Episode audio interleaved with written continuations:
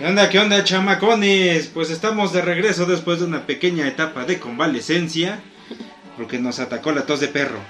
Pero bueno, eh, pero ya estamos de regreso y en esta ocasión aprovechamos el, el tiempecito para descansar y para ver una película que en lo personal me encanta desde que la conocí, porque es rara, es misteriosa, este, te saca de onda.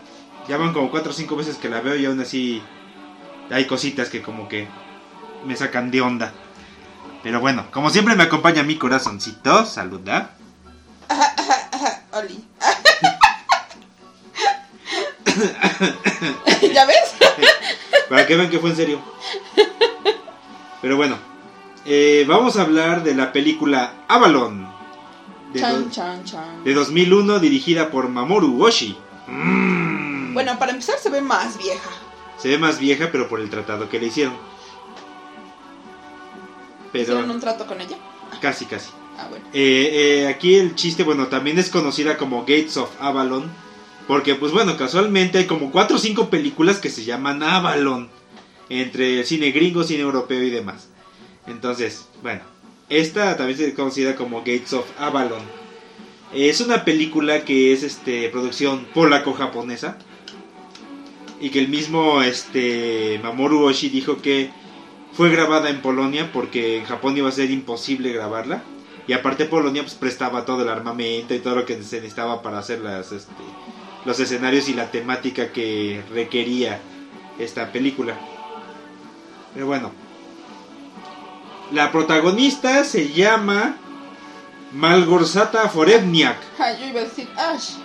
Sí, conocida como Ash. Pero bueno. Eh, para empezar aquí la, la trama es que este en una Polonia que parece que es postguerra eh, la sociedad pues está toda como trabada, triste, aburrida. Digo, se ve en el tratado de la película que todo se ve sepia. Se ven tonos sepias, tristes, misteriosos. De hecho, hasta los diálogos hay pocos. Sí. Y este, Y son muy eh, cortantes, son muy... Ay, no sé. ajá, como Se que, siente raro. ajá, como telegrama, ¿no? Ajá. Entonces sí están como que medio curiosones. Y aparte, bueno, los jóvenes este se dedican a, a usar un juego, un, un videojuego virtual que se llama Avalon, basado en las leyendas del rey Arturo, que es el lugar donde van a ir este los héroes a descansar. Pero bueno, eh, este juego virtual es este con temática militar, juego de guerra en el cual este pueden hacer equipos y cumplir misiones o este pueden ir solos para desarrollar misiones y demás. Eh, la más conocida es este Ash o la más famosa de ellos es Ash, que es la protagonista, que va y este realiza sus misiones todo bien bien chingón. Consiguen un cierto puntaje y esos puntos los pueden cambiar por efectivo y ya te- seguir su vida normal, que incluso te dicen que varios jugadores a eso se dedican, Pues viven de eso, ¿no? viven de eso. Como ella. Exactamente, como ella. Pero bueno, eh, en la trama te muestran que ella es la chingona, pero hay otro jugador que es conocido como Bishop, que prácticamente le lanza un reto directo a ella. Cuando es así. Sí, cuando le hace su- sus changuitos. Ajá. Y bueno, ahí empieza el relajo porque ella se empieza como a obsesionar con quién demonios es Bishop y se empieza a meter en muchas cosas. Ajá, porque al principio a ella no le interesaba ni hacer equipo, ni saber Ni tratar nada con de nadie. nadie. No le gustaba tratar con nadie. Ajá, era muy rara. Era medio rarita. Pero este después de conocer a de saber que Bishop la está retando, eh, se encuentra con Stoner. Casualmente después de muchísimo tiempo se encuentra con Stoner. Stoner fue un compañero de ella cuando al principio pertenecía a un grupo llamado Wizards, Ajá, que se supone que se hicieron famosos porque eran los más chingones del lugar, ajá, los que eran los más chidos de ahí del juego. ajá. Pero hubo un relajo en el cual eh, se, de- se Van a una misión, ¿no? van a una misión, fallan en la misión por algo y ya cada quien agarra por su lado. Ajá. Ya conforme vas avanzando en la película te vas medio enterando un poquito más de cómo está el relajo. Pero bueno, casualmente después de mucho tiempo se encuentra Stoner Y Stoner siempre le pide que le- lo invite a comer, chitragón gorrón. Y este, casualmente él es el que le empieza a hablar de que de Bishop y de que existe un nivel más alto. Ella ya está en la clase A, o sea, la más chida de todas. Ajá. Y este le dice que hay un nivel más alto, que el cual nada más van como que los elegidos, pero tienen que hacer mucho relajo para poder entrar. Incluso te dice que te dan toneladas de puntos, pero es demasiado peligroso. Solamente algunos elegidos podrán llegar. Pero es el que le empieza a poner así como que el, el gusanito. Ajá, le da como la información que necesita para para engancharse, ¿no? para engancharse. Ahora, ella empieza a investigar y empieza a saber qué onda, pero todo se empieza a poner raro. Bueno, ya vamos a hablar un poquito más de, de todo en general, ¿no? Ajá, sí, porque si no no Sí. no, no vamos a entender ah, la clase. ah. La clase de hoy. Bueno, pues sí, para empezar, la casi toda la película la vemos en tonos sepia. Todo muy, muy triste, muy oscuro, casi todo se desarrolla en la noche. Y cuando es de días parece que está nublado. Entonces todo es como que muy tristón. Ash casi no habla, Ash es muy seria. Y nada más vemos que pasan cosas, digamos, habituales. Pero hay detalles curiosos en los cuales eh, la gente no se mueve. Eh, parece que solamente los perrines son los que se mueven. Ajá, es que no hay interacción como con la gente. Ajá. Aparte ¿No? de que te dicen que ella es como que muy solitaria. No, no, no, pero pero ni siquiera entre la otra gente ves interacción. Ajá. Y, y con ella pues menos, ¿no? Sí, sí, sí. Entonces nada más que de repente va pasando por algún lado y hay algún perrín y es como la conexión que hay. El- los, los perritos son las conexiones que hay con Sí. ella, o sea, no, no las personas, ni las personas entre las mismas personas. Eso está, Está muy locote. ah, está muy raro. Porque. Ah, bueno, nada más hay como pocas interacciones. Ajá, porque es con Stoner, Ajá, con la encargada del juego. ajá, eh, algunos jugadores que están viendo la este cómo se desarrolló el juego principal del día, ¿no? la partida del día. ajá, Pero nada más son dos los que como que hacen algo más. ajá. El carnicero. El carnicero y cuando entra al restaurante Ajá. con este con Stoner. Ajá, Pero cuando están pidiendo la comida. ajá. Porque ya cuando están comiendo, todos los demás se ven como como NPCs, ¿Qué son NPCs? non-player character. Ah, O sea, personajes que existen en el videojuego, pero que ahí nada más están. Ajá. No son jugadores reales. Ah. Son personajes que están ahí. Ajá, Entonces son, son como NPCs. ajá, O sea, igual no hay una interacción con ellos. ajá. Entonces, sí se pone así como que rara la, la, la onda, la película. Es que pareciera que ahí, o sea, que todo el tiempo está en el juego. Ajá. Todo da a entender, o pareciera Ajá. que ella sigue dentro del juego. Y entra al juego dentro del juego. Ajá, como que al ingresar al juego de Avalon se va a otra sección del juego. Para entrar al juego. Para entrar al juego. Ajá. Ahora, eh, el, bueno, aquí dentro del, del juego te dicen que la, la manera de salirte de la partida, eh, si es que te van a matar, es gritar reset. Para que así no desmadren a tu personaje y puedas salir de ahí. Nada más que obviamente así como que, como te sales en chinga y es virtual, pues acabas guacareando. Ah, eso te iba a preguntar. O sea, si, si estás en el juego y te disparan y te deshaces, ¿qué pasa?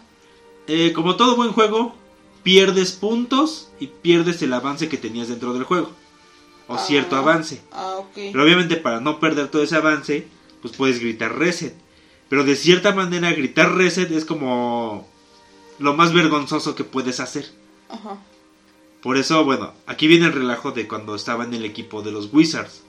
Ajá. Se supone que del equipo fueron a desarrollar una misión. Ajá. El que les tenía que dar los datos de esa misión era Stoner. Ajá. Y Stoner parece que da mal los datos o los lleva directo a una trampa. Ajá. El relajo es que sale un helicóptero y no lo pueden eliminar.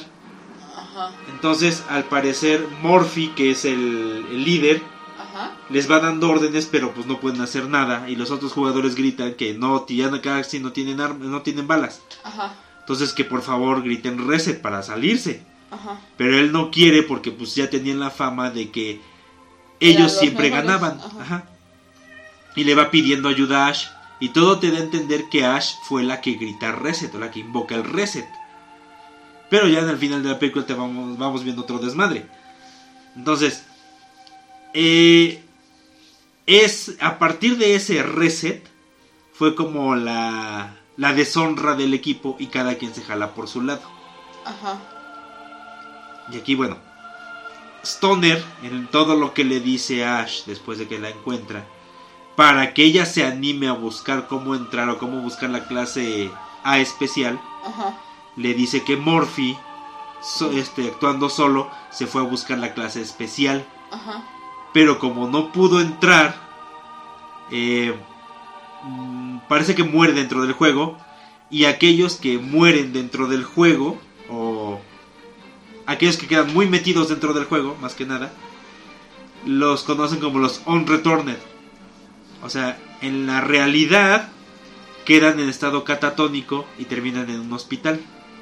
Ajá. Entonces ya para comprobar si Morphy estaba o no en, ese estado, va al hospital y si lo encuentra en estado catatónico. Ajá. Entonces por eso esas es como que sus motivaciones para ir a buscar la clase A A especial. Ajá. Porque incluso ves que siempre la anda espiando Bishop. Ajá.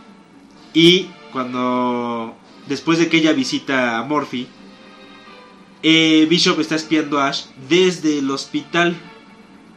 Entonces todo apunta a que todo lo prepararon para jalar a Ash A que vaya a buscar A la manera de entrar a la clase A especial. Exactamente. Ajá. Y obviamente eh, Bishop manipula a Stoner o utiliza a Stoner para provocarla y para que se vaya a meter a, la- a- buscar la clase A especial. Ajá. Entonces, bueno, ahí en cuanto a la trama, ahí va. Ahí va, ¿no? Porque aparte sí es medio enredada y aparte eh, con las escenas que te van poniendo, como que te pierdes un poquito porque todo es muy triste, todo es bien raro. Y aquí viene un punto, eh, lo que te decía, ¿no? Viene un punto curioso en el cual ella buscando cómo entrar o cómo lograr ingresar a esa clase especial, Ajá. se pone a checar eh, porque le dicen que la un- las únicas que pueden meterla son las nueve hermanas. Ajá. Todo basado en la mitología arturiana. Porque te dicen que la isla de Avalon, que es donde van a ir a dar los héroes, está gobernado por nueve hermanas. Ajá. Y esa isla fue a dar el rey Arturo cuando estaba moribundo o muerto. Y es donde se supone que él está descansando. Para cuando Inglaterra lo necesite, él va a regresar. Ah. Bueno. Buscando lo de las nueve hermanas. Se supone que le dan un aviso o ella ingresa a una página especial. Porque aparte se va metiendo en su internet. Es una especie de red neural. Está chido el efecto. Y ya ingresando sus datos, ya la identifican como Ash. Y le dicen, ¿sabes qué? Te esperamos en tal parte en el juego de Avalon. Para que te digamos qué onda. Ella va. Y todo resulta que es una trampa. Trampa. Le tendieron una trampa para poder quitarle todo su armamento y revenderlo. El desmadre que pues ella es muy chingona y en lo que lo está interrogando los ataca un helicóptero, los desmadra. Ella invoca un reset y logra salir. Pero a, a partir de ese momento, la película se empieza a poner muy curiosa. Más raro de lo que ya está. Más rara de lo que ya estaba. Porque saliendo a la realidad de ella, se empiezan a repetir escenas. Se empiezan a repetir cosas. Y empiezan a desaparecer otras. Y empiezan a desaparecer otras. Uno de ellos es que, bueno, ella tiene un Basset. Y es su adoración y come más chingón que todos nosotros. Sí. Entonces, este, el relajo es que ella regresa a su casa. Lo escuchas, escuchas ese Basset. No lo Ajá, ves. no lo ves. En otras, en otras ocasiones sí lo sí ves. lo ves. Ajá, pero en esta ocasión no lo ves, pero sí lo Pero escuchas. sí lo escuchas. Y cuando Ajá. ella termina de preparar la comida y lo busca, ya no No está. está. Ajá. Y a Sale raíz a buscarlo. sale a buscarlo y afuera escucha el helicóptero que le provocó la, este, hacer el reset. Ajá. Después al día siguiente se vuelve a encontrar con Stoner. Stoner ya le, le... Bueno, ella compra unos libros sobre la mitología arturiana. Ajá. Encuentra a Stoner. Stoner le dice ya qué onda con lo de entrar a la clase S, este, Ah. A especial. Ajá. Y ya ella regresa a su casa. No ha regresado, no encuentra su base. Pero tocan la puerta y quien está afuera es Bishop. Y le dice que él la puede llevar a la clase A especial, que quieren que vaya allá, que sea parte del relajo y que al final podrá ser parte de las nueve hermanas. Ajá. El desmadre es que aquí hay un detalle de que, bueno, él le dice lo del perrín, pero pues el perrín no está. Y le dice, eh, agarra los libros y le dice, esto no lo puedes ver dentro del juego. Abre uno de los libros y las páginas están en blanco. Sí. Y ya después se ponen ahí de acuerdo que la fregada para ir al juego. Ajá. Se encuentran en el juego. Quien va como explorador es Pero- Stoner. Pero antes, antes de eso, Ajá. está curioso también lo que le dice. Bueno, ves que llega a, a las salas a donde entra el juego Ajá. y se encuentra con la chica que hace el. Ajá, la, la que organiza todo. Ajá. Y ya le dice que ya va a cerrar y ya ella le dice no porque a las 12 tengo que entrar al juego porque shalala, ¿no? Y lo que ella le contesta, Ajá, que ella la habían invitado a ser un bishop. ajá, que es lo que yo te preguntaba, que es un bishop. Ajá, es este, bueno, es un nombre clave, pero aquí te dicen que es este, como un sacerdote. Eh, como la traducción sería como un sacerdote. Pero eh, en los juegos es una especie como de guía. Ajá, Bueno, aquí dice la chava que la invitaron a ser un bishop, ajá, pero ella no quiso y se quedó como que ahí en, el, ahí en, en la sala. ajá, Así que dejando pasar a los jugadores. ajá, Y ella le dice que este, cuál es su razón para que ella entre, hablan un poquito. ajá, Pero bueno, aquí el desmadre es que a partir de que ella, ella invoca el reset, ajá, todo se empieza a poner raro. ajá, O sea, te digo, las escenas se repiten, no encuentras al Basset, afuera escuchas el helicóptero, los libros tienen las páginas en blanco, sí, y dices, bueno, ¿qué pez? O sea, ¿ella está de por sí dentro del simulador? ¿O ella está en su realidad y va a entrar al simulador?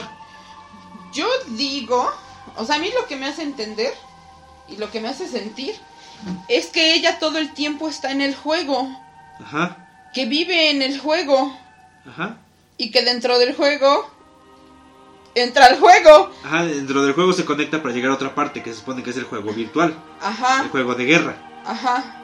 Pero yo siento que todo el tiempo ella está en el juego. Ajá, es- eso es Porque lo que te a entender. aparte, hay en una ocasión a donde está hablando con el, con su guía, o, o qué es, su... ¿Con Stoner? No, no, no. No, con el, Ah, con el sacerdotito. Ah, Ajá, el que... El avatar que la deja pasar al juego. Ajá. Y hablan de algo. Ella le pregunta algo de Avalon, ¿no? Ajá, le pregunta sobre las nueve hermanas. Ah. Y ya él le explica Ah, pues que... mero ahí, ¿no? Antes de Ajá. entrar a... Cuando hace el reset, ¿no? Ajá, cuando va a hacer el reset. Ajá. Que ves que también está la escena curiosa en la que él le explica qué onda con la isla de Avalon. Ajá. Y ella le dice, hay algo muy similar en la mitología de Europa del Norte. Cuando Odín llega, a- está navegando y se pierde, llega a una isla. En la isla la recibe, aquí te dicen que es Morgana, pero eh, no me acuerdo quién es quien lo recibe. Ajá. Y le entrega un anillo. Ajá. Y mientras él está viendo el anillo, ella le entrega una corona real. Pero Ajá. esa es la corona de Oblivion. O sea, es la corona de olvido. Ajá. Y es cuando él olvida quién es y qué hacía ahí. Ajá. Y mero en ese momento es cuando ella se el, pone... el visor Ajá. y ya entra al juego. Entonces Ajá. es una escena curiosita. Ajá, es que, es que pareciera... O todo de repente te da a entender que está dentro del juego, entrando al juego, porque no quiere estar realmente en su realidad. Ajá. O sea, eso es lo que yo, yo llego a entender. Eso es lo que te da a entender la película, porque te digo, hasta antes de ese reset, Ajá, todo parece que esa es su realidad, porque nada más pasa una vez las escenas. Después de que invoca el reset, se empiezan a repetir esas escenas que vimos antes. ajá, Y cosas empiezan a cambiar. ajá. Entonces, como que ese punto medio es el que tú tendrías que tomar la decisión Ajá, de qué está haciendo, eh, cuál es su realidad, cuál es la fantasía o qué, qué está pasando. ajá. Porque está bien, bien curioso. Ok, seguimos. Ah, Seguimos. Entran al, al juego, ya hizo su equipo de 6, en los cuales ya está, está Bishop y está Stoner.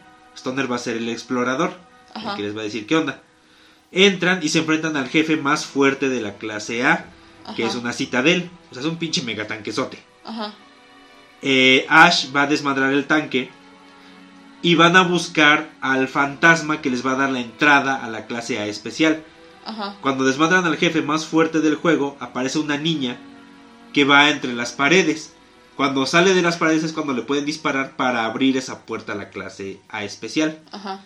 Stoner quiere hacerlo, pero pues, había todavía otros este, enemigos ahí y lo matan, lo desmadran. Ajá. Y ya Ash va a buscar al fantasma. al Ah, no, no, pero antes de eso, tiene una plática con Stoner Ajá, antes de que se vaya como del, de- del juego, ¿no? De ajá. que ya lo mataron. Ajá. Que este. Que vaya a buscar a Morphy, ¿no?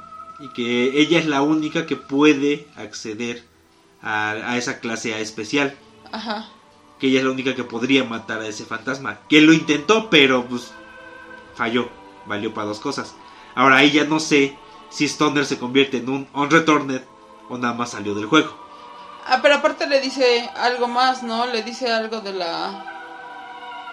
Del día de, de cuando fue su última misión como Wizard, Ajá. como el equipo de Wizard. Ahí te da a entender que él fue el que gritó Reset. Que él es el que provocó el desmadre. ¿O, o qué? No, eh, que él es el que Ah, provocó el desmadre porque él es el que les dio mala información. Ah, ok, ya, ya.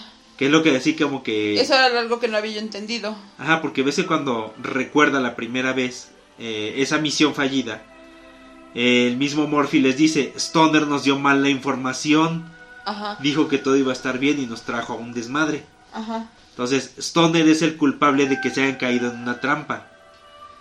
Y este, ya cuando se va a encontrar con Morphy, Ay, perdón.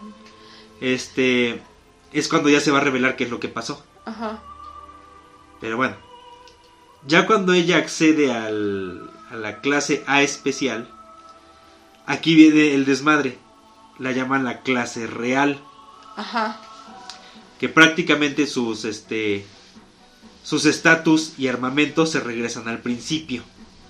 ajá, Por eso ves que le dice que nada más tiene el vestido que le da, ajá, una ¿Un Walter arma? PPK 7 milímetros ajá, y un cargador. ajá. Y ya le explica a Bishop que tiene que ir a cazar a todos los Unreturned Ajá, y si los logra eliminar ella ya podrá ser parte de las nueve hermanas. Ajá, entonces ya le da su primera misión. Pero dice que este nivel es tan peligroso que si la si ella la caga vale para dos cosas. Si ella además de este mata a algún personaje que no sea un Unreturned pierde el juego ajá, que son los como los neutrales, los dicen, ¿no? neutrales, ajá, que están haciendo Ajá. varias cositas. Pero no le dice qué va a pasar si ella pierde el juego. Ajá, Y aquí el relajo es que donde ella se despierta está el simulador, pero está también el plato del perrín y es su departamento. ajá, bien raro. Está todo bien raro. Entonces ya este le dice que vea un póster y en el póster está su perrín y Ajá, está la invitación para ir a un concierto. Ajá, que esa es su primera misión. Esa es su primera misión y ahí va a encontrar a Lon Returned, que es el que tiene que eliminar primero. Ajá. Ya llega y todo. Ajá. Ah, bueno, pero ahí está bien chistoso porque empieza a salir de... Del lugar donde está, Ajá. Y ya sale y ya está todo de colores. todo es a color. Ajá, porque al principio, bueno, toda la película la vimos en sepia. está en sepia y todos tonos oscuros y tristones Ajá, y sale ya todo ese color ajá, y ya sale así como que "¿Y ahora qué onda y ves que cuando se pone a ver este el póster a un ladito está un carro con su basset y ya no lo ve porque se arranca el carro ajá, sí. Y el perrito sí, lo, sí la ve. si la ve Otra cosa ahí curiosa es que ahí todos están... Están interactuando. ajá Es la vida, es como una vida real. ajá O sea, es como si hubiera regresado a la a- realidad a la realidad. Ajá. a nuestra realidad Ajá, porque ahí no nadie deja de interactuar, todos están normales. todos en lo suyo Ajá, es que ese, ese es otro de los detalles así curiosos que tiene la película ajá, por eso le dice ese güey que llama ese lugar la llaman la clase real ajá, porque se ve como si fuera la realidad. Entonces, está todo bien, se pone se empieza a poner bien rarito a partir de ese de ese reset. Ajá. Bueno, llega al concierto Ajá. y en el concierto a Leon Retorned que ve es a Morphy. Es Pero su no se supone, objetivo. a ver, pero no se supone que Morphy no había llegado. Es que es el desmadre, porque, Porque quedó según- como un Leon Retorned. Ajá. Pero según estaba en estado catatónico, Ajá. pero ¿por qué se supone que estaba en estado catatónico? Porque se supone que perdió o que se metió demasiado al juego y ya no pudo regresar. Pero entonces, Y entonces, si llegó a la clase A especial o por qué lo jalaron a la clase A especial. Supongo que lo, lo jalaron porque es un on-returned y él, él es la misión de ella. O le hicieron una especie de respaldo y es lo que ella encuentra como el Morphy. pero es que está raro. Es que está bien raro. Ajá, bueno. Prosigamos. Ah, El caso es que cuando está ahí y empieza el concierto, está bien chingón el concierto, ya tienen ellos dos una plática. Ajá. Que incluso le pregunta, ¿qué haces aquí?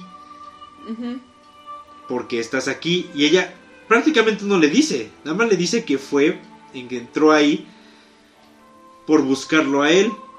O eso le da a entender. Pero empieza esa discusión de por qué este, empecemos a recordar este, el equipo Wizard. Ajá. ¿Y te acuerdas de qué es lo que pasó?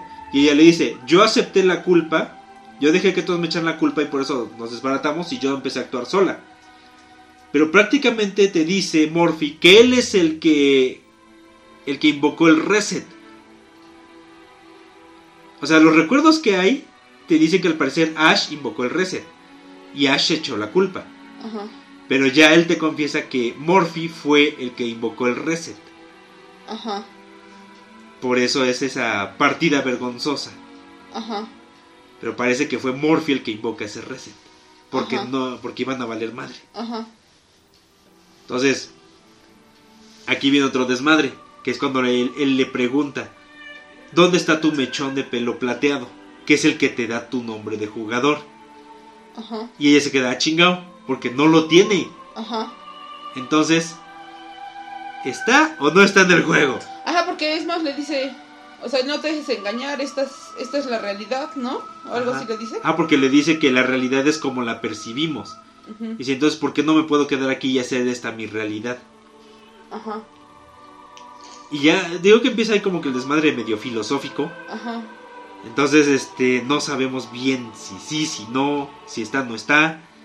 Y ves que ya también le dice, ¿alguna vez te han herido de verdad con una ¿Alguna vez pistola? te ha dolido? Eh, ¿Te ha dolido? ¿No quisiera sentir eso? Ajá. Y es cuando los dos sacan la pistola.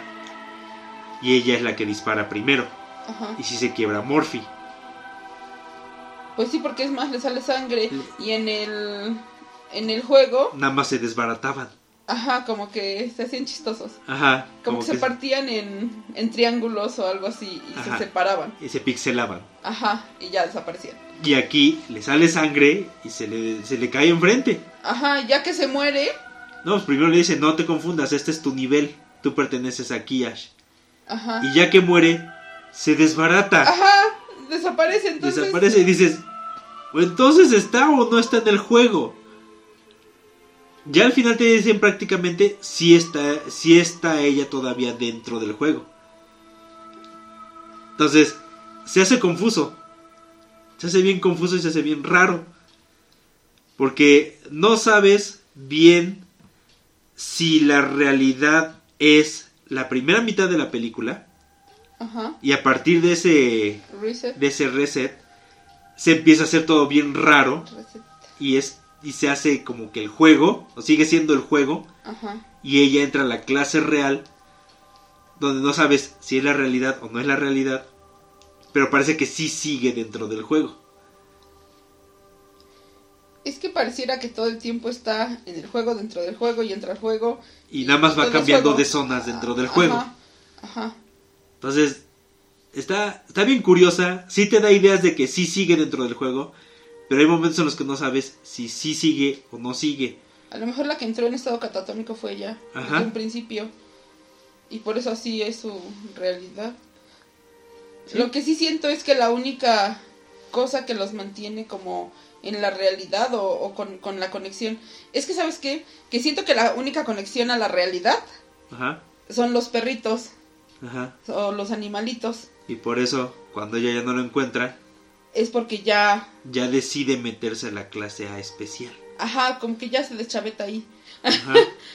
Es que o sea, sí, yo, yo eso es lo que, lo que puedo, o lo que me hace sentir y me da a entender.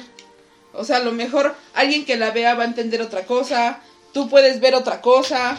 O sea, es que está como muy abierta ajá, para a entender lo que tú quieras, quien. sí. A lo que, como que lo que tú has vivido es lo que te va a hacer sentir, no, o no sé, algo así, loco. Ajá, Y es al final lo que decía Morphy, la realidad es como la percibimos. Ajá, Entonces, sí está, sí está bien curiosa, sí está bien rarita. Digo, ese es uno de los sellos de Mamoru Oshii, el director. Yo lo conocí por la película de Ghost in the Shell, la primera animada, o sea, tú ya lo conocías antes de ver esta. antes de ver esta. Ok, Y este. No he visto sus trabajos de antes, que sí Ajá. quiero verlos. Porque de él conozco Ghost in the Shell, Ghost in the Shell Innocence, Ghost in the Shell con la, la Johansson y este Avalon. Pero en todas te mete mucho ese desmadre filosófico de, de jugar como con la conciencia. Ajá, eh, a eso iba yo ahorita. Es que es mucho con la conciencia, ¿no? Ajá. O sea, porque la de Ghost in the, Shell, the Shell, eh, the. Shell, De Shell. the Shell también está bien, bien Bien fumada. locota. Sí. Ya ar- armaré un, un especial. Pero sí necesitaría encontrar con quién platicar porque oh, la madre. Este, porque el manga es medio chistosón, futurista y de misiones. Ajá, El primer tiraje de manga. ajá, Viene la película. ajá, Luego vienen otros dos mangas. ajá, Y ya son un poquito más entrándole otra vez al desmadre filosófico. ajá. Entonces, está chido, pero sí está medio mareador. Ahora, eh, el toque de Mamoru Oshii es que sí juega muchísimo con tu mente, sí juega muchísimo con tu realidad. Ajá, Porque si en la película animada de Ghost in the Shell te tratan mucho de qué es, qué es lo que te define como persona, Ajá. como ser vivo, ajá, qué es lo que te da tu identidad.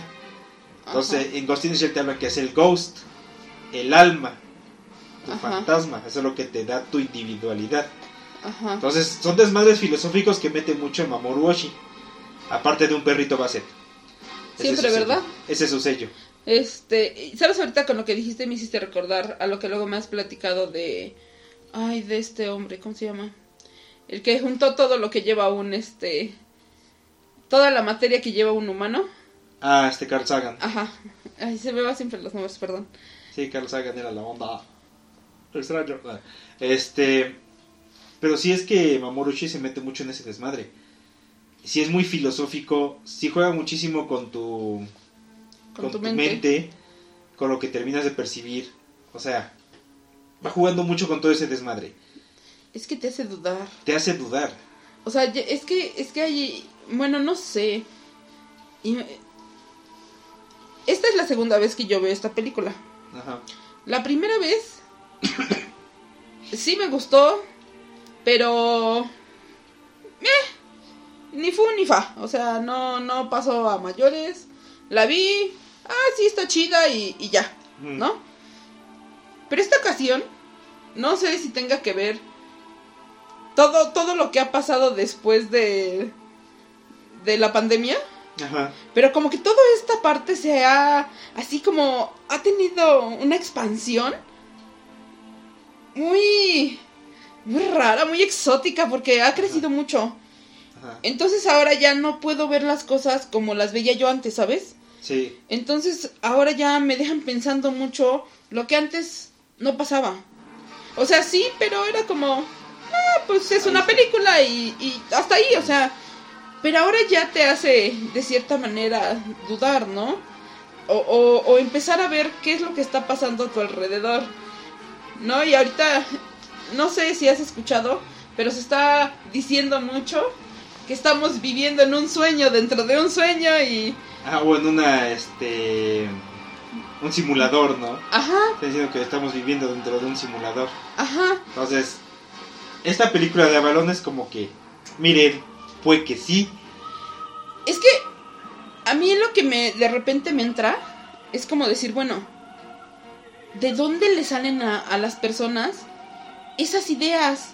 Esas ideas locochonas. Ah, o sea, es que no pueden aparecer de la nada, ¿o sí? Bueno, para eso está la película de Todo en todas partes al mismo tiempo. Que es donde como que te explican un poquito ese desmadre o te dan, te dan una explicación que podría ser vial. Que podría ser viable, perdón. Podría ser este viable.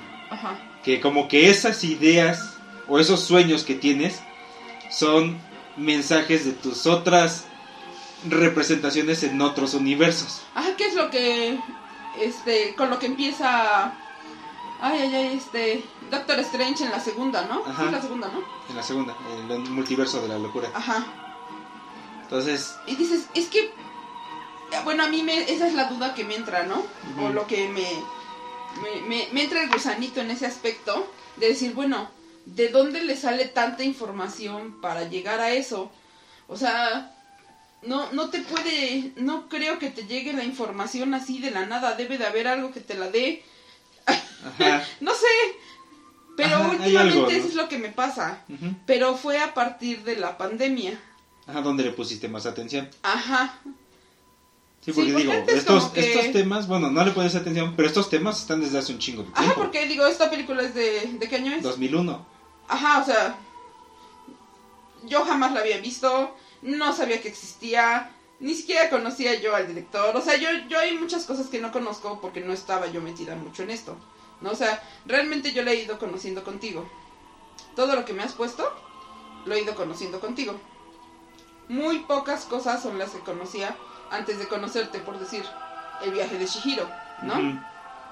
Pero eso porque se hizo como que, como que se hizo un, algo mundial. Un boom mundial, o sea, Ajá. lo tenías que conocer porque lo Ah, tenías que conocer. Ajá, ajá.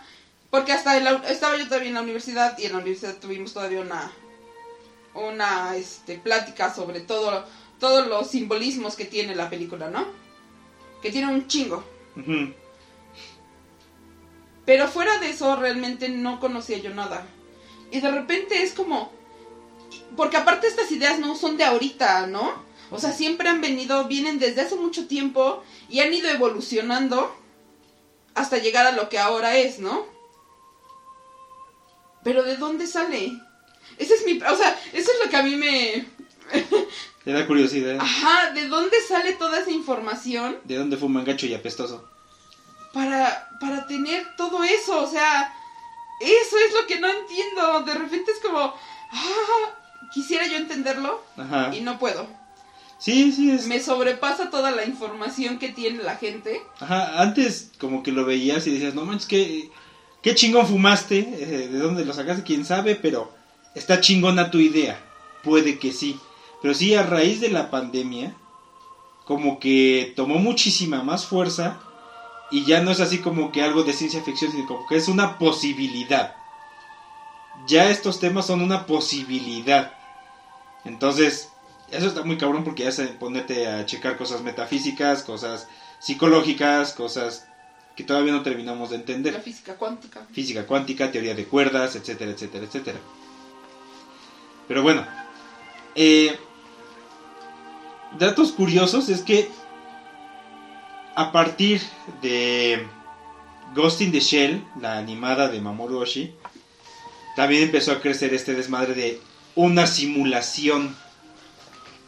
Porque recordemos que las hermanas Wachowski, cuando presentaron el proyecto Matrix, es porque conocieron la película de Ghost in the Shell y les fascinó y sacaron la idea de ahí.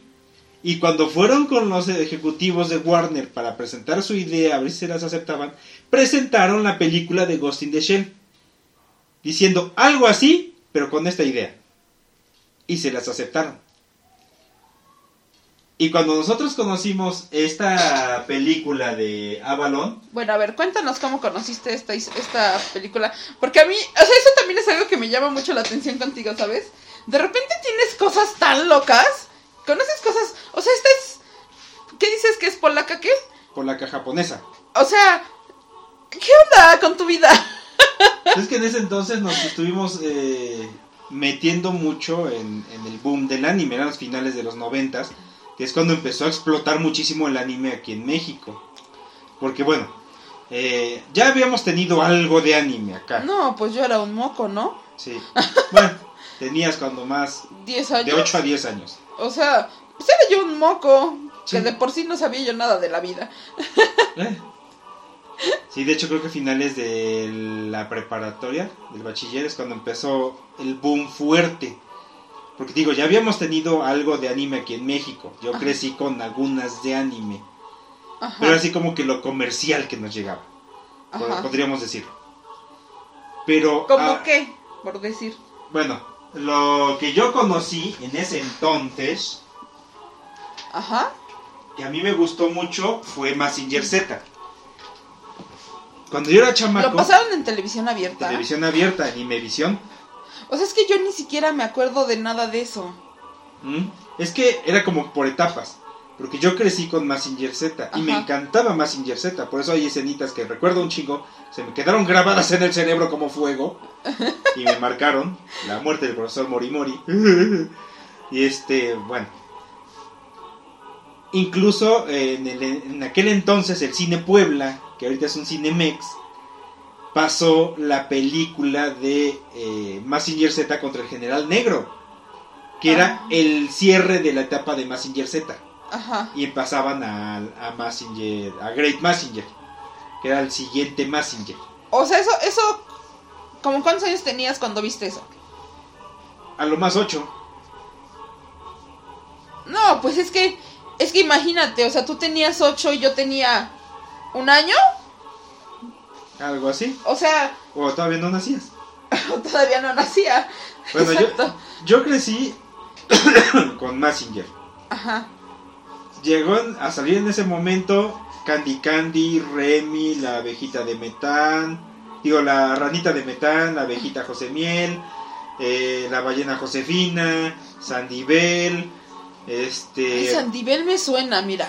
eh, Esa sí me suena, para que veas. Cuando me llevaban con mi abuelo y me quería distraer, Ajá. nos íbamos a un videoclub cerca, en Ajá. que él estaba inscrito, y me puso, o nos conseguimos dos películas de Ashita no Joe, que es un boxeador, Hola. este... O sea, Candy Candy también me suena, aunque nunca la vi, ¿eh? O sea, nunca la vi, pero sí me suena Candy Candy Sí. porque es. La ha sido de los. patas. Bueno, pero ha sido de las cosas que de repente me acuerdo que ponían mucho en el 3. Ajá, O sea, pero nunca jamás la vi. la vi. Jamás la vi. Hiciste bien, ves feliz. Este, la de. ¿Cuál me dijiste? La abejita. La abejita José Miel. Eh, Es, diferente la abejita José Miel a la abejita Hosh. ¿O son los Son lo mismo con diferente nombre. Ah, ok. Bueno, esas no, no me acuerdo haber. Creo que sí escuché alguna vez el nombre de abejita Ujú. pero tampoco jamás la vi. O sea, no me acuerdo. te Digo, de Candy Candy sí me acuerdo haberla, haber escuchado de ella, pero nunca la vi. También todavía en ese entonces nos llegó algo de Astro Boy y de Osamu Tezuka nos llegó la película de El último vuelo del Fénix. O sea, Eh. yo no sé si vivía yo en una cueva A lo mejor. o, o qué onda con mi vida, porque yo creo que mis, o sea, yo yo siento que tengo compañeros o conocidos de mi edad que sí vieron todo eso y yo como que estoy es que- perdida en el espacio tú. Aparte te tenías que haber metido como que en el mundo del anime y ya es como empecé yo a identificar muchas cosas que vi cuando era chamaco. Porque esa del último vuelo del Fénix, ah, como me marcó porque era traumática, porque Porque era muy, este, podríamos decir muy pinche triste, muy dramática, muy más que Candy Candy. más. más. Lo que ¿Y pasa a nivel de qué se trataba? Porque te digo que me suena. Era una niña que este tenía unos compañeros, unos animalitos que la seguían y tenía un amiguito. Ajá. Y así como que este se hace reportera y va viajando por todo el mundo y sus aventuras. O sea, estaba así como que Iban en una camioneta. una camioneta. Ah, sí, así medio, medio, me acuerdo. Era güera la chamaca de coletitas. Así como parecida a la Candy Candy, ¿no? Ajá, pero Ah. más delgada y alta. Entonces sí, o sea, hasta ahí me acuerdo. No me preguntes si la vi porque la verdad es que no me acuerdo. Yo lo que me acuerdo que sí estoy segura que vi así, que supongo que es anime, es Heidi. Sí, también fue. Eso, Ahí está el disco con la música. eso. Se los vamos a subir una foto. Ajá, que el, el amarillo es este el acetato con la música original de Heidi de ese entonces. Ajá. Abuelito, dime. Exacto, porque una cara viene con la música en español y la otra tiene la música en japonés. Ah, no, qué chido. Bueno, Hay que conseguir un... sí, un, un reproductor de, de, este, de acetatos. O sea, esa, por decir, esa es la única que sí recuerdo haberla visto y que me encantaba verla. ¿No? Muy simpática. Y bueno, hubo muchísimas. Nos podríamos poner a recordar todo lo que yo vi de anime. Sí, sí, sí. Pero bueno, a partir de finales de los 90, mitad de los 90 para adelante, es cuando empieza el boom cabrón de anime. Porque es ya cuando salían Caballeros del Zodiaco, ya llegaba Dragon Ball, recordábamos Robotech. Este... Robotech no lo vi, Dragon Ball sí, este, los Caballeros del Zodíaco también, aunque soy pésima, no recuerdo muchas cosas, pero sé que sí los vi. Dragon Ball también. Este, Hailey. Había ¿Qué otra una cosa? de samuráis, que era así como Power Rangers, pero samuráis. No, pues no. Este, Slam Dunk. No sé de qué me hablas, no tampoco. Y este. Bueno, empezaba todo eso. Pero donde todo se destapa, Ajá, como si movieras una piedra y salen bichos, guácatelas. fue cuando conocimos Evangelion.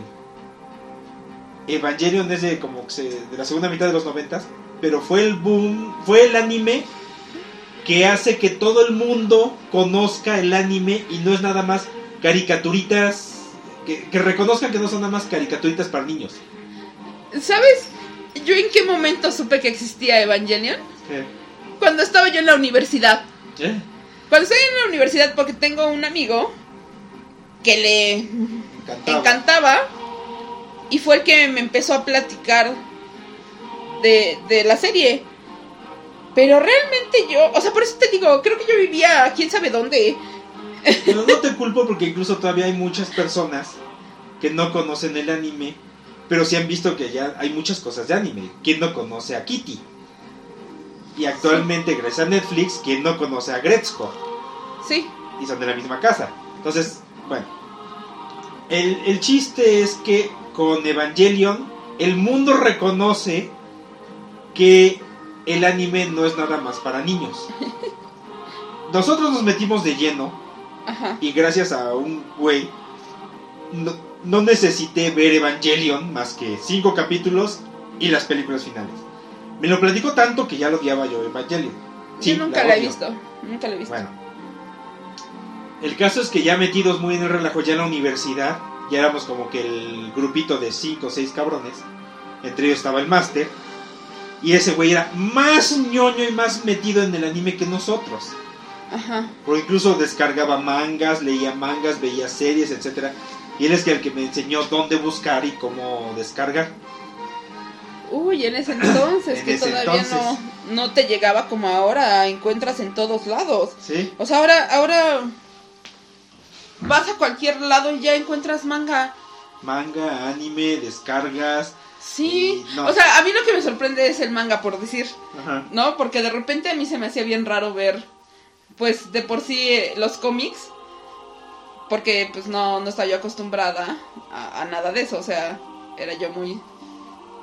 Era yo muy rarita. Bueno, junto a ustedes era yo muy rarita y ustedes junto a mí eran muy raritos. Entonces, no estaba yo, no estaba yo acostumbrada, ¿no? Entonces de repente ver tanto, Tanto, ese mundo tan enorme. es que, es que es una cosa que no va. Es más, a mí me gusta mucho eh, el cómic y me gusta mucho el manga. Ajá. Hay quienes se pelean en esos dos puntos, es como Star Trek con Star Wars, ¿no? Pero me gustan los cómics por los valores que tienen los personajes, pero seamos honestos, hay mucho cómic clásico, Marvel, DC, que son lo clásico, que es el héroe resuelve el problema, salva el día, pum, siguiente misión, el héroe resuelve el día, todo- y no hay un fin. Es aventura tras aventura, tras aventura, tras aventura. La diferencia con el manga es que el manga puede ser muy largo, puede ser un Naruto, puede ser un One Piece, o puede ser un este eh, Full Metal Alchemist, o sea, o muy corto o muy largo, Ajá. pero son historias muy buenas y tienen un final. Ajá. Eso es lo que me gusta del manga. Pues es que yo creo que es diferente, o sea, es que no diferentes. puedes no puedes pelearte uno con otro porque al final de cuentas no son iguales. Exactamente. No vienen del mismo lugar. Creo que eso es lo que es algo que tenemos que entender en general en, en todo, en todos los aspectos y en todas las, las ramas de lo que hay, ¿no? No puedes comparar una cosa con otra porque al final de cuentas también la información que hay a donde hacen las cosas es diferente a tu realidad. O sea, no, no puedes no puedes. No puedes hacer como que una comparación tan brutal. No, Por o sea, es como si dijeras, es que un... No sé si hay cómics de mexicanos. Sí, sí, hay algunos. O sea, no puedes comparar un cómic mexicano con uno de Estados Unidos porque las realidades son diferentes. Exactamente. Si nos metemos mucho a este relajo, el cómic gringo ya lo conocemos todos y no hay tantas cosas explícitas, a menos que el cómic te diga, sabes que soy muy explícito. La diferencia con el cómic europeo es que el cómic europeo sí va a ser explícito. Aunque sea un cómic y no necesita decirte voy a ser explícito. Y si nos vamos al manga, el manga, si se le antoja al, al, al mangaka, al creador, va a ser explícito como la chingada. O sea, son medios impresos, los tres, pero son diferentes formas de contar las cosas. Si nos vamos a Estados Unidos, podemos tener a un este Alan Moore que es como que de los más pesados y aún así se queda medio cortito, aunque sus historias son muy buenas. Aún este el escritor de ¿cómo se llamaba? Eh, Black Cat, algo así. Un detective que era un como una como pantera. Que todo es muy explícito. A un Junjiito que hace historias de terror en este en el manga y es demasiado explícito. Entonces, son son muy diferentes. Porque aparte, mira, es chistoso. Porque por decir, este, el manga es japonés, es Japonés. japonés, ¿no? Ok. Eh, tienen muy explícito la violencia o, o el terror o, o ese tipo de cosas, ¿no? Ajá. En Estados Unidos no tanto. Ajá. O sea, no es igual. Pero no fuera al revés o no fuera en el aspecto sexual. Es un poquito más explícito el de Estados Unidos que el de Japón. Ajá. O sea, ahí es más A este. menos que el japonés te diga, voy a ser muy explícito en esto. Ajá, pero es, es menos común. Ajá. Como que el gringo insinúa más Ajá, que el que japonés. el japonés. El japonés en ese aspecto es muy reservado. O sea, es, es como. En Todavía es- cosas. Pero fíjate que siento que en, lo, en el aspecto sexual, por decir, es más reservado. Ajá. O sea, pero volvemos a lo mismo y, te- y es lo que te decía, ¿no? O sea, al final de cuentas, todo tiene que ver con la realidad de cada lugar. Y eso es lo que a veces no entendemos y queremos que todo sea igual y no puede ser igual porque las realidades son diferentes, lo que se vive es diferente, la cultura es diferente, todo es diferente. Incluso- Entonces no puede ser igual. Incluso el relajo es que los que se pelean entre que es mejor lo japonés o es mejor lo americano, es prácticamente una pelea de niño de decir, lo mío es lo chingón, lo tuyo no. Mi casa es más grande que la tuya. Ajá. Es eso. Pero bueno, tenemos que entender que son cosas diferentes, aunque sean medios similares, pero son cosas muy diferentes. Sí. Regresando al tema, nos empezamos a meter muchísimo en todo este relajo del anime y empezamos a conocer qué tanta cosa había. Pero a pesar de que ya había mucha apertura del anime y ya lo podíamos empezar a conseguir, todavía era una especie de cultura underground. Porque lo que conseguíamos, lo conseguíamos en una copia de VHS, a lo más subtitulado en inglés. Lo poquito que conseguíamos en español era en españolete. Por eso, benditos ustedes que conocieron el chala, échala, volando. O sea, eso, benditos ustedes. Porque nosotros lo conocimos volando, volando, siempre arriba. O sea, nosotros conocimos eso en español. Y era una reverendísima. Pero bueno. El caso es que en ese entonces, el máster que era el más metido en todo este relajo nos dijo, ya vieron la película de Avalon, es de Mamoru Oshii, el director de este de Ghost in the Shell, y es como un Matrix más chingón. Y dijimos, ay cabrón, pues vamos a verla. Y sí, la conseguimos y la vimos y dijimos, ay, no mames, está bien fumada y bien chida. Porque lo que decía, en ese entonces lo conseguimos subtitulado en inglés. Entonces, aviéntatela. Y tú ya te la aventaste subtitulada en español. No, no, pues en inglés ni lo había yo visto. ¿Eh? Para empezar. o sea, subtitular en inglés no lo había yo visto porque no había entendido ni más. Yo estoy peleada con el inglés, ya lo sabes.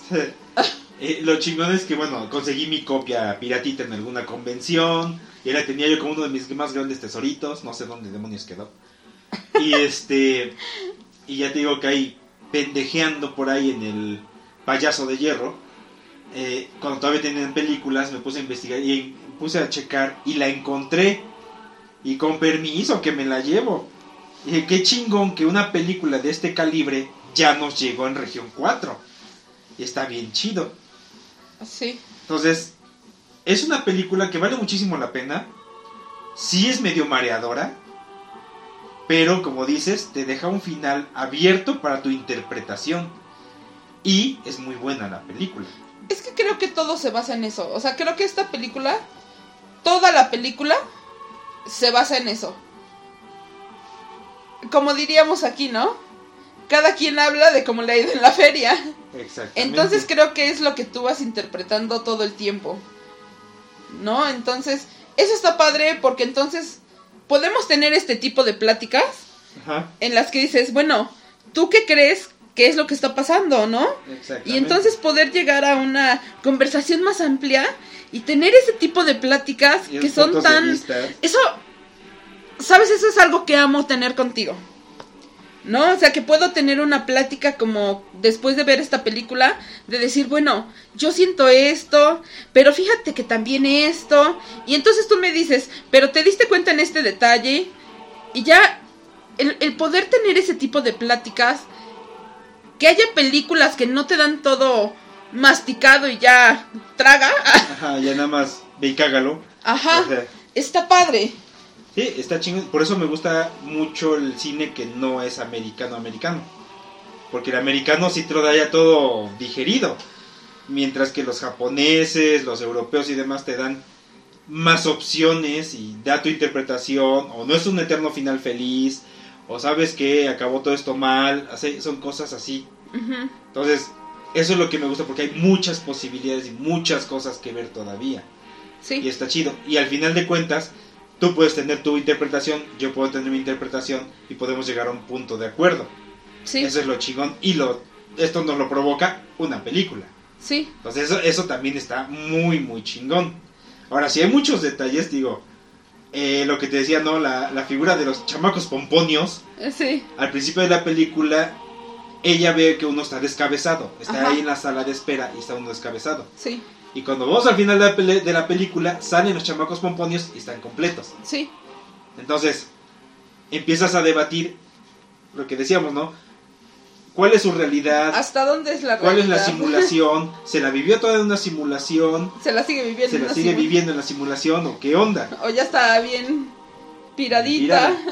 Hasta cierto punto yo creía que esta película era de esas de que, bueno, es una joyita que está ahí y ya solamente como que los, los Chosen One la conocimos. Ajá. Pero ya checando y todo el relajo, es una cosa muy hermosa. La proyectaron en Cannes en 2001, gana premios en España como por mejor cinematografía en el Festival Internacional de Películas Cata- de Catalanas.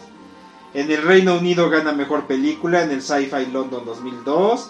Galardonada en cine fantástico de, de Sitges. Eh, ganó un chingo de premios. Sí, Ganó varios premios. Es una mezcla entre técnicas digitales y live action que está chingón.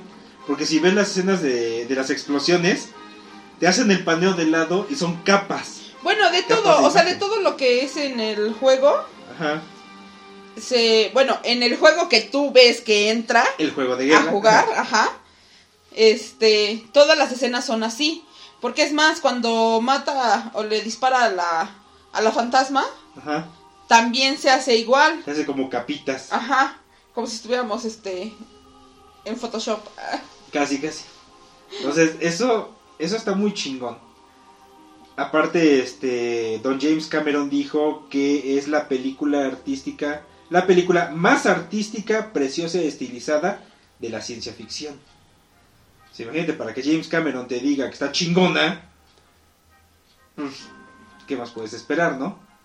Ahora, este, este Mamoru Oshii eh, recibió ayuda, de, en el guion lo ayudó Kazunori Ito, que es el que lo ayudó para hacer el guion de Ghost in the Shell, de la película, y después se avienta los guiones para hacer toda la saga Hack. La saga Hack es eh, entre videojuegos, novelas, anime, y este... Ajá, videojuegos, novelas y anime, que me llamó mucho la atención, pero está imposible conseguirlo. Conseguirlo todo para terminar de entenderlo. Y aparte la banda sonora la hizo Kenji Kawai, Kenji Kawai es el que lo ayudó para hacer Ghost in the Shell, la música de Ghost in the Shell. Ahora, esta de Hack, punto Hack, me llamó mucho la atención porque es igual un mundo virtual, que le llaman El Mundo, en el cual los chavos se meten para interactuar. Es como si fuera un juego tipo Final Fantasy. Ajá. Pero está el caso de que un güey quedó atrapado dentro del mundo y una chavita como que lo va a ayudar. Ese es el primer anime. Ajá. Porque aparte está aparece un monito dentro de el mundo que no recuerda quién es, pero tiene sus estatus muy cabrones. Ajá. Y la chavita empieza a interactuar con él. Ajá. Luego hay unos ovas en los cuales unos hermanos, eh, porque sus papás se divorciaron, cada uno se va por a cada costa de Japón. Ajá. Entonces la, la, hermana... Y su única manera de interactuar es por el juego. ajá, porque la hermana se gana en un concurso los avatares de los mejores jugadores que hubo en cierto momento. Ajá. Y a su hermano le manda el del niño y él se queda con de la niña. Y ella le dice, nos vemos allá en el mundo. Sí, pues es la única Entonces es la única forma en la que se van a interactuar. Ajá. Pero también hay interacción con lo que pasó en, el, en la serie anterior. Y el relajo es que la serie, la primera serie, es resultado de lo que pasó en el primer videojuego. Ah, su. Y el primer videojuego fue para PlayStation 2, consíguelo. Sí, sí, porque se hizo de culto y se hizo carísimo como la chingada. y después salió, después de esos ovas salió un segundo juego. Y luego salieron unas novelitas y salió otra serie. Entonces, consíguelos, es un desmadre. Pero ya vimos que tiene la misma onda que Ghost in the Shell y que Avalon. Aparte, la música de Kenji Kawai está muy chingona. Y ese güey también fue un magacho apestoso y bien bonito. Entonces, esta, esta obra, esta película, está muy bien trabajada, muy bien hecha. Es una obra de arte. Y de todas maneras, esta película te deja con, con el gusadito de qué es realidad que es la simulación. Sí, porque en ningún momento sabes. Ajá, en ningún momento te dicen esto es esto y esto es aquello. Sí, no, no, o sea, todo, al final de cuentas todo queda a tu interpretación y como tú lo quieras ver. Sí, sí, todo queda así como que muy locochón. Sí. A pesar de todo lo que hay ahorita, y de que Matrix y que de tantas cosas y que simulaciones y que la fregada, siento que esta película todavía pegaría muy duro si la llegaran a poner en cine, pegaría muy chingón. O si la conocieran más personas, sentirían que pegaría más chingón que muchas cosas que hay ahorita. Es que hay cosas que todavía no están... O sea, es lo que te preguntaba. O sea, ¿qué hay de información de esta película, no? Muy poco. muy, muy poco. Eso se me hace bien curioso porque siento que es una película que, que si tuvo todas esas nominaciones, todo ese reconocimiento, todo, todo eso, ¿por qué no hay información de ella? O sea, ¿por qué la dejaron como encerrada? ¿Será que todavía hay mucha gente que no lo va a entender? ¿O hay mucha gente que, que se va a empezar a hacer este ideas también en las cuales va a empezar a decir, si así ya están diciendo que vivimos en, un, una, simulación. en una simulación, pues van a decir, pues sí, sí, cierto, ¿no? O sea, no, no sé qué, a qué se deba, ¿no? Pero, pero sí creo que hay veces que hay cosas que valen la pena ver, conocer y que no tenemos la oportunidad porque no tenemos a, a un Fer cerca, ¿no? como para que les diga qué hay aparte de lo que ha salido del 2010 para acá, ¿no? Ajá, o sea, es lo que te digo, yo hay muchas cosas que no conozco, que no conocía y que pues realmente gracias a ti he conocido. Incluso ves que hay muchas cosas que apenas están saliendo Y que, no son de apenas. Que no son de apenas y que están muy chingonas. Por ejemplo, esta, esta serie, la de Pluto, que es del mismo creador de la serie Monster, que está muy loca y que dicen que hasta apenas va a salir porque hasta apenas tuvieron la idea de cómo sacarla hacia un anime. Es que, es que eso es lo que, por eso, a eso me refiero. Eso es lo que me llama la atención. O sea, como que tienen mucha información muy adelantada. A una visión muy específica y no saben cómo ponerlo. Y teniendo, o sea, teniendo ya toda la tecnología que tenemos. Ajá, y todavía les llega medio fallar. Ajá. Digo, seamos honestos, Avatar fue como que, uy, lo más chingón del mundo mundial de James Cameron. No he visto ninguna de las dos. Bueno, no he visto la dos. Pero, eh, incluso Avatar te habla de eso como que de una simulación. Pero bueno, a mi parecer, la primera de Avatar, gráficamente o visualmente, está muy chingona. Yo creo que eso fue lo que llamó la atención. Porque de ahí en fuera, la trama es ochentera y es aburrida y tediosa. Pues yo no sé, por, algo no la he visto. Es que la clásica trama de los güeyes que llegaron a un lugar nuevo y están este, desmadrando a los habitantes de ese lugar nuevo porque les quieren robar todo su recurso. Y un güey que asignaron para que fuera como que el intérprete casi no se da eso. es, si te fijas, es la historia de, es la historia gringa. De cómo llegaron los colonizadores británicos y les hicieron todo ese desmadre a los pieles rojas. es eso, es un resumen de la historia gringa. Sí. Pero bueno, visualmente es una belleza. Y verla en 3D me dijeron que era una belleza muy chingona. Ajá. Pero de fuera la trama era fea. Sea, la trama era algo que ya habíamos visto mil veces. Ajá. Pasa lo mismo ahorita con la 2. Visualmente está muy chingona. Pero la trama es algo que ya conocemos. Diferencia ahorita con, con Avalon, que es de 2001. Es de antes de Avatar 1. Ajá tiene una trama que te va a dejar pensando.